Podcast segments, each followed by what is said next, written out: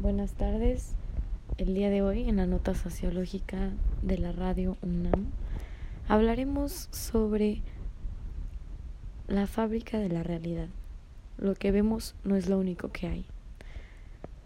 Estaremos platicando cómo es que la fábrica es igual de importante que el producto. Cómo es que el zapato es igual de importante que la fábrica zapatera. El mismo proceso de producción es en sí mismo un producto por más raro que suene todo esto. Pero bueno, para no hacernos bolas, empecemos. Hablemos del proceso de producción, tanto de bienes materiales como de símbolos y de significados culturales. En un inicio pensamos que no están para nada relacionados, ¿no? Los bienes materiales y los símbolos culturales pensamos que son cosas completamente distintas. Y eso precisamente es el problema. El día de hoy con todos los problemas sociales que se nos presentan en los periódicos o en las noticias, en la tele, en novelas, vemos que siempre las propuestas que se hacen para solucionar estos problemas son un tanto superficiales y nunca hacen nunca hacen referencia o quizás sí las sí la hacen pero no se lleva a cabo una referencia al proceso de, en la que se producen estas cosas se, se, se ataca la distribución desigual de, de los bienes materiales o a la distribución de, de símbolos, a la distribución de este capital cultural, como lo diría Pierre Bourdieu, pero no se habla del proceso de producción de eso, del proceso de producción de significados y de bienes materiales. Y entonces tenemos que atacar, para empezar, el primer paso de la sociedad industrial en la que vivimos. Y bueno, una lectura que es muy importante para, para comprender esto es la de Bolívar Echeverría, llamada Definición de la Cultura, que habla de la construcción de la realidad tangible y la realidad simbólica, al igual que el proceso de producción como una forma de realización humana y una dimensión cultural. Y bueno, una, esta es una pregunta muy importante. ¿Por qué la producción es una forma de realización humana? Pues bueno, primeramente porque este el proceso de producir no solo satisface las necesidades humanas de sobrevivir, sino también las necesidades de comunicarnos y de darle significado a nuestra vida y a nuestra vida social, a nuestras relaciones, a nuestra forma de ser. Entonces, por ejemplo, si yo quiero construir una casa porque necesito taparme de la lluvia o necesito un refugio, no solo construyes una casa físicamente, sino que también construyes un significado de casa, construyes la palabra casa que significa también hogar, que significa también un lugar íntimo, que tal vez también significa propiedad. Entonces, esta producción material también es producción socio simbólica, en la, mediante la cual aprendemos, convivimos y nos reproducimos a nosotros mismos, nos definimos a nosotros mismos, definimos las cosas que son nuestras, las cosas que son de otros. Sí, este, entonces precisamente es así como reproducimos significados y bienes materiales. Entonces el producto final del trabajo no es lo único que forma parte de la realización humana, sino el mismo proceso que hay detrás de eso. Eso también forma parte de la realización humana, el proceso creativo de las cosas. ¿Y cuál es el problema de este proceso creativo el día de hoy? Bueno, pues principalmente porque en la, en la sociedad industrial capitalista en la que vivimos, la producción en masa y el consumismo monstruoso que existe el día de hoy y sin sentido, precisamente demuestran que existe una completa enajenación de tanto las personas que producen como las personas que consumen.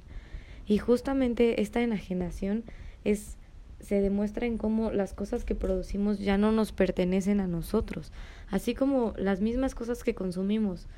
O sea, nos pertenecen tan poco que las desechamos en muy poco tiempo, las desechamos porque solo sirven una función inmediata y después ya no sirven otra cosa.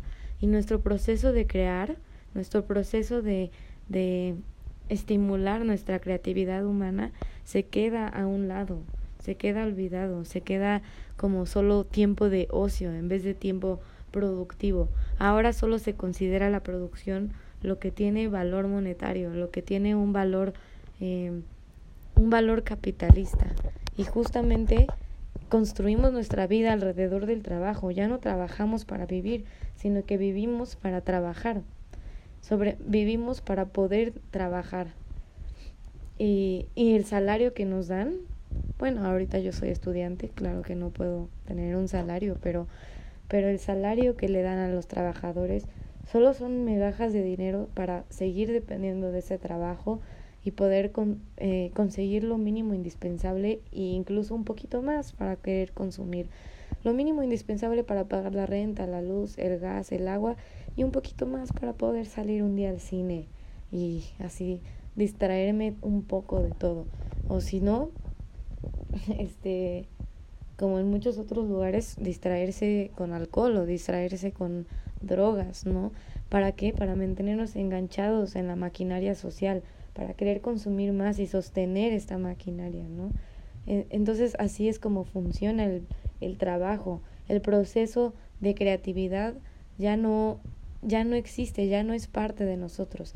El mundo de las cosas obtuvo un completo poder que es ajeno a nosotros. Entonces, esto es lo importante, que ahora que cuando producimos también producimos significaciones y también las consumimos. Por ejemplo, cuando, cuando subimos fotos a Instagram y vemos a otros hacer lo mismo, o cuando producimos edificios que significan grandeza y consumimos la idea de la grandeza al estar viéndolo todo desde el, desde el cielo, ¿no? Entonces, justamente cuando producimos cosas sin un sentido real, las consumimos también sin un sentido real y que queda un vacío, un malestar, malestar cultural, un, un, un vacío eh, profundamente pues marcado, no es, no es ninguna no es ninguna coincidencia que cada vez haya más suicidios en la sociedad moderna, que cada vez haya más malestar, que cada vez haya más conflicto, que cada vez haya más polarización y así sucesivamente. Y ni a veces ni siquiera estamos conscientes de los procesos detrás de lo que consumimos y ni siquiera estamos conscientes de nuestro papel en esa producción. Y un ejemplo muy, muy relevante e importante ahorita es el del Internet y las redes sociales. Les recomiendo este documental llamado Nada es privado. Habla del caso de Cambridge Analytica, que es la compañía que usó los datos personales de la gente en redes sociales para diseñar campañas políticas y estrategias de propaganda que justamente eh, diseñaron la campaña de Donald Trump cuando ganó y también la de Brexit que también ganó. Entonces, justo se demuestra como toda esta problemática de cómo se usan los datos sin el consentimiento, pero sobre todo sin el comprendimiento de la gente. Entonces, esto es lo que está pasando. Somos parte de algo y ni siquiera lo sabemos ni lo comprendemos, ¿no? Y, y justo esto, este es un ejemplo de cómo la producción social y simbólica es posteriormente materializada en la vida política, en las estructuras sociales, en la forma en la que comunicamos, nos comunicamos con otros y ni siquiera estamos conscientes de que somos parte de esto, ni siquiera sabemos que somos parte de una producción simbólica en donde nuestros, nuestra política y nuestra vida pública está manipulada por empresas, está manipulada por las ganancias y por y, e incluso somos tratados como una mercancía, ¿no? Se vende tu atención. Esto lo demuestran también en el en el documental El dilema de las redes sociales, está en Netflix.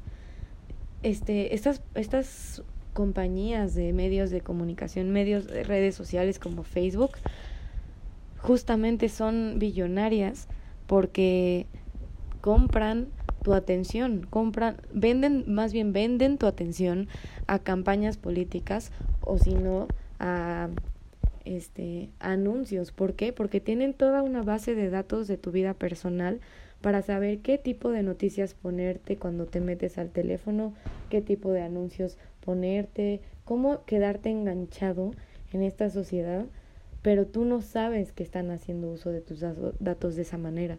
Entonces, esta mediación que tenemos, esta forma de comunicarnos, según nosotros las redes sociales son inofensivas, solo son para poder comunicarnos con otros y nos dan un sentimiento de agencia cuando damos like o cuando opinamos en los comentarios o cuando publicamos lo que sea, pero en realidad es una base de datos enorme mediante las cuales existe una manipulación psicológica, una manipulación estructural de la que no sabemos, no sabemos que somos parte. Y esta manipulación son las cosas que están mediando nuestra comunicación humana y la forma en la que nos presentamos ante otros, que ni siquiera es honesta o real. Incluso en ese sentido estamos completamente enajenados porque no estamos siendo parte de un proceso creativo, sino que también somos todos manipulados por los intereses de pocos, en cambio de realmente tener formar parte de un proceso creativo y real. Y justamente esto se relaciona muchísimo a un texto de Marshall McLuhan, les recomiendo, se llama El medio es el masaje. Uno pensaría que se refería al medio es el mensaje, que pues sí es su argumento principal, pero también lo deja como masaje. ¿Por qué? Porque el masaje es estimulación, porque el medio es estimulación. El medio, los medios por los que producimos, los medios por los que nos comunicamos son estimulación de la creatividad humana.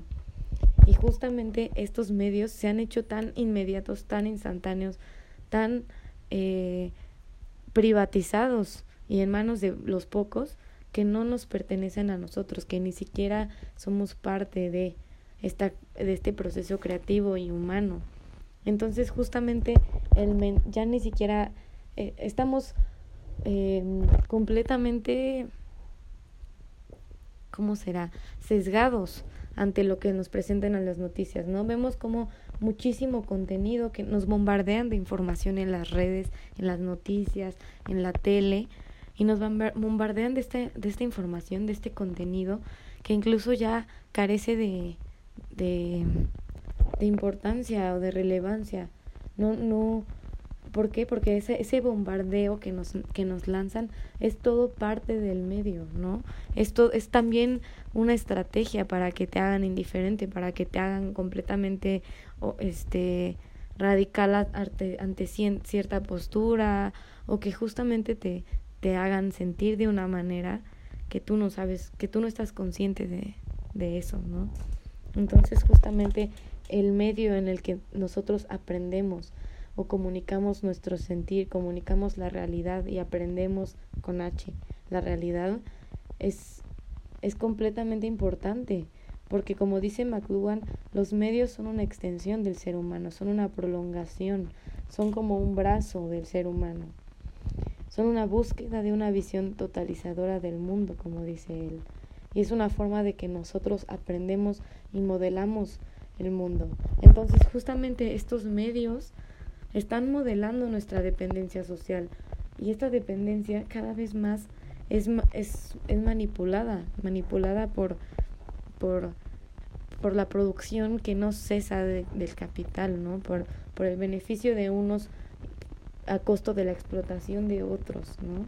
Entonces, al final de cuentas, esta promesa liberadora de la tecnología, esta promesa liberadora de, de la modernidad, también oprime un proceso creativo, oprime las facultades humanas que tenemos con las que contamos.